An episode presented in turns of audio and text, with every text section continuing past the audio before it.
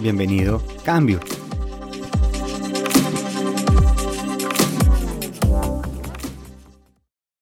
GPT-4 takes what you prompt it with and just runs with it. From one perspective, it's a tool, a thing you can use to get useful Hace unos días, OpenAI lanzó GPT-4, que es esta inteligencia artificial que ha estado todo el planeta hablando y ha sido el producto de mayor crecimiento en la historia de la humanidad.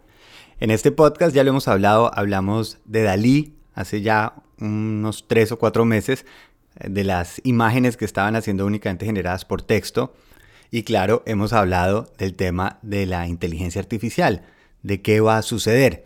Lo que pasa es que creo que muchos no nos estábamos esperando que vaya a la velocidad que está yendo. Es que estábamos antes en el chat GPT-3 hace unas 8 semanas y ya estamos en el 4 y la diferencia es gigante. Lo que logró el chat GPT, por ejemplo, en el examen de la barra de derecho de Estados Unidos, quedó entre el 10% inferior en los resultados. Hoy en día está en el 90%. Ahora puede reconocer imágenes, puede reconocer texto, puede reconocer voces. Es decir, esto está yendo a una velocidad que la gente la está preocupando, se está asustando, porque empiezan a decir, ¿y qué va a pasar con mi trabajo?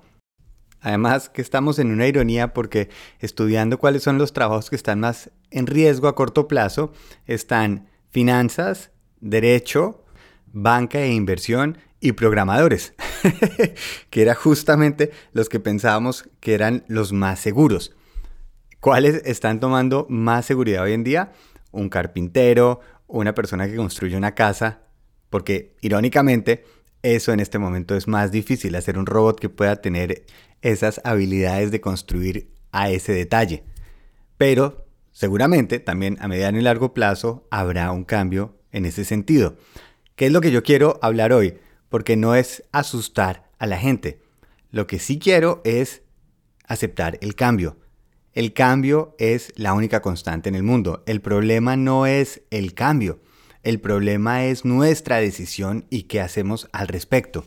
Hay personas que cuando hay que botarse una piscina se mandan de primeros en bola de cañón. no en bola, sino en bola de cañón. Y hay otros que toca hasta el final casi que empujarlos y además se meten de a poquitico y eso van haciendo unas caras de sufrimiento, mientras que ya la mayoría de la gente está aclimatizada al agua y además aprendiendo nuevas formas de nadar.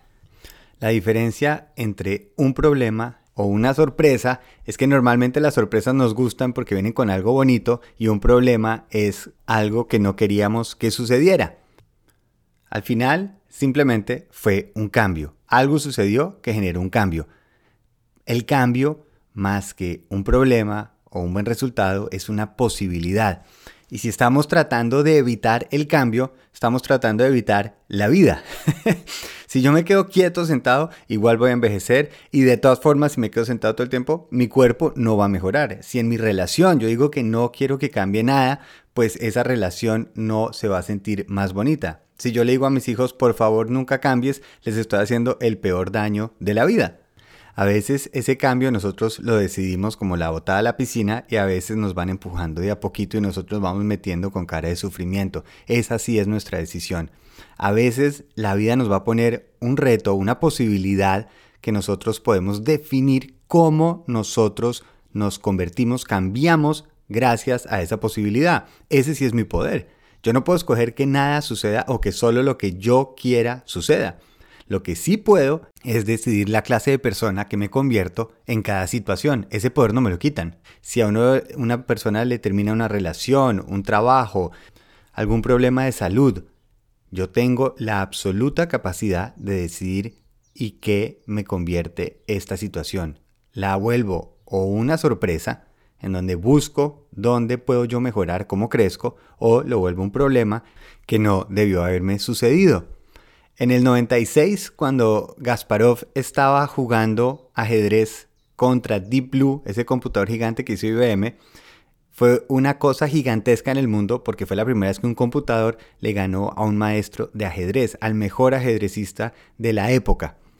Y Kasparov, luego de ser derrotado por Deep Blue, dijo, este es el final del ajedrez, porque ¿quién va a querer jugar ajedrez si una máquina le puede ganar? Pues curiosamente, en el 2023 hay más personas jugando ajedrez que en 1996. Somos humanos, somos personas que de todas formas no es tanto por la posibilidad de si somos el mejor en el mundo, sino nos gusta. Si nos gusta jugar ajedrez, realmente las personas apasionadas por el ajedrez, si no son el número uno, no importa. Queremos jugar. Ahora, con lo que va a suceder con nuestras profesiones, ¿quiénes están en riesgo? No son específicamente todos los abogados, todos los ingenieros, todos los diseñadores. Realmente los que están en riesgo son los diseñadores, abogados, ingenieros que no utilicen las herramientas nuevas, los que no se adapten a lo que está sucediendo.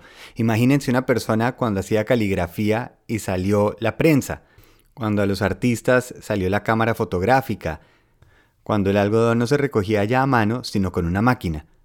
Realmente los que terminaron sufriendo más en todo el proceso fue precisamente los que no se adaptaron, los que dijeron yo no acepto el cambio porque el cambio solo puede ser un problema, no una posibilidad. ¿Estoy diciendo que ahora todo va a salir divinamente y todos vamos a vivir en un mundo mágico? No, como todos los procesos vamos a tener que aprender, como todo lo que hemos vivido a través de la humanidad. Es precisamente arriesgándonos a seguir ese cambio y ese cambio significa posibilidades. Y ahora, más que nunca, es donde necesitamos esa humanidad.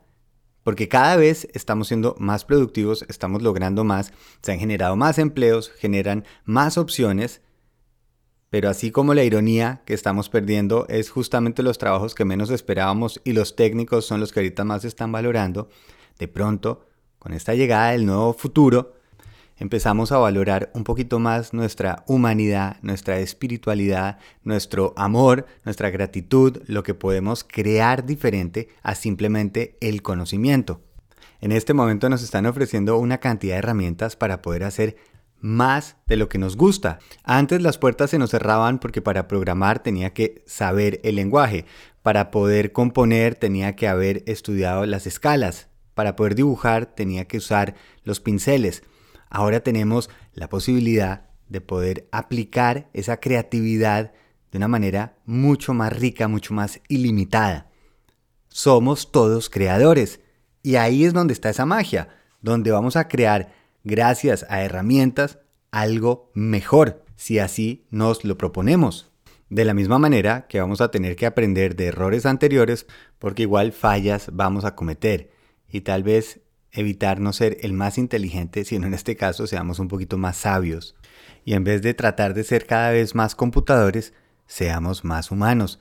Lo que nos hace precisamente diferentes y es algo que es muy difícil de lograr es ese estado de conciencia, es la capacidad de sentir. Eso es lo que nos hace diferentes y la máquina más excepcional del universo. Sea como sea, vienen cambios. Afortunadamente, Vienen cambios porque estamos vivos, vienen cambios porque así ha sido siempre y así será. La decisión es cómo me voy a mandar a esa piscina. Hey, gracias a todas y todos. Como saben, me fascina estos temas y me encantaría oír sus opiniones. Las pueden dejar en pablorush.com. Seamos parte de ese cambio. Y si saben de alguien que de pronto este cambio le puede servir, pues le dicen, mire, oigas este podcast, está chévere, a mí por lo menos me fascina. Y vamos armando un parchecito, un grupo de gente que busca son posibilidades. Feliz viaje.